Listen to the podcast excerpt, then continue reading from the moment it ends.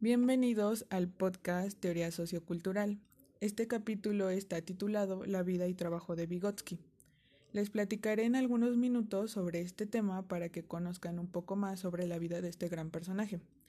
Comencemos con que Vygotsky nació en una familia judía de clase media el 5 de noviembre de 1896 en Orsha. Su padre era un ejecutivo del banco y llegó a dirigir una sección del Banco Comercial de Moscú. Su madre se dedicó a la crianza de sus ocho hijos. Lev fue el segundo y tuvo una relación especialmente cercana con su hermana Zanaida, que era 18 meses menor que él. Lev aprendió alemán de su madre. Se dice que muchas de las conversaciones interesantes tenían lugar en el comedor. Estas conversaciones iban a desempeñar un rol decisivo en la formación cultural de los niños. Vygotsky recibió educación primaria en su casa, con un tutor privado, el cual desarrollaba el proceso educativo con una técnica basada en ingeniosos diálogos socráticos. Cuando Vygotsky entró a la escuela demostró un gran interés en todas sus materias y su capacidad era tal que cada profesor consideraba que debería seguir su especialidad.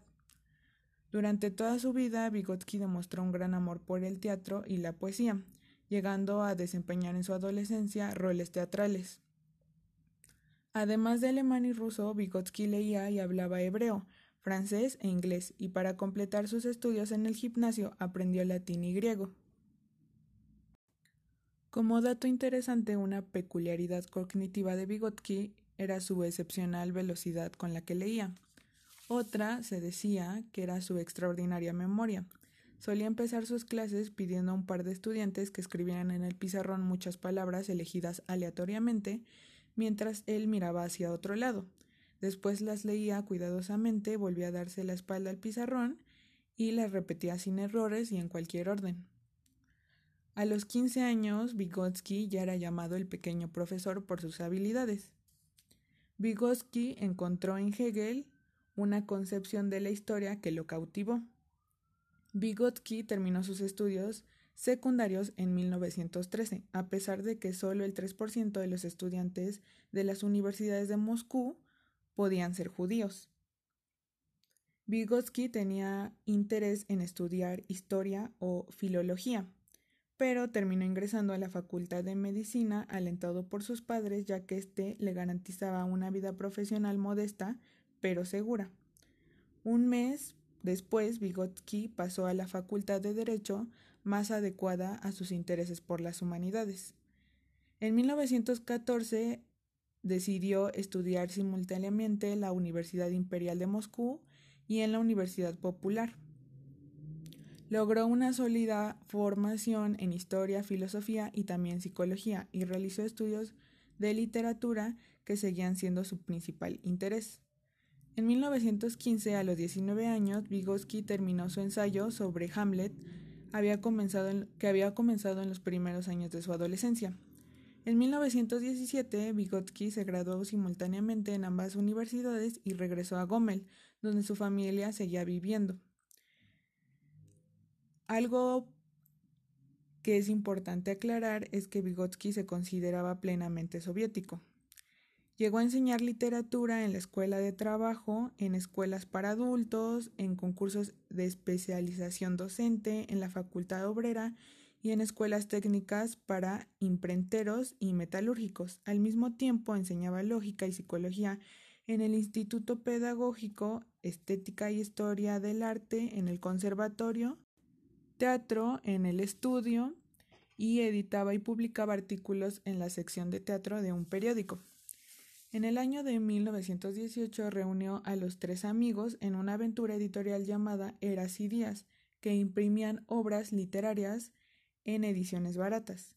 Las actividades de Vygotsky durante sus años en Gomel fueron parte de uno de los movimientos intelectuales más importantes de nuestro siglo, donde los intelectuales innovadores no solo se dedicaban a su labor creativa específica, sino también practicaban en el trabajo institucional.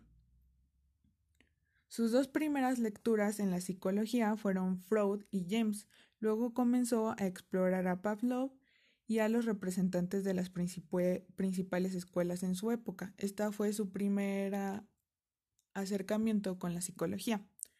También estudió la hipótesis de la relatividad lingüística y fuentes tan diversas como Descartes, Hegel, Marx, entre otros, contribuyeron a las concepciones filosóficas de Vygotsky. Se ha creído que Vygotsky solo se interesó en la conducta y en los procesos cognitivos, y que desechaba la afectividad humana, aunque en su libro Psicología del Arte Vygotsky había escrito que los sentimientos eran un campo obscuro. Vygotsky también se refirió a la afectividad en Pensamiento y Discurso, donde, entre otras cosas, escribió que la conciencia es un todo complejo de cognición, motivaciones y sentimientos. En 1924 se casó con Rosa Noebna, ella trabajaba hasta 16 horas diarias haciéndose cargo de niños discapacitados. Tuvieron dos hijas. Para la época en la que se casó, el interés de Vygotsky por la psicología se había convertido en su principal preocupación. Su interés consistía en resolver problemas del arte y cultura. Se interesó genuinamente en los problemas de la constitución de la psicología como ciencia y su potencial para resolver problemas prácticos. Siete de los ocho primeros escritos sobre psicología que hizo entre 1922 y 1926 tienen que ver con problemas de la educación, tales como los métodos de enseñanza de la literatura, el uso de traducción en la comprensión del lenguaje y la educación de los niños ciegos, sordomudos, retrasados o físicamente discapacitados.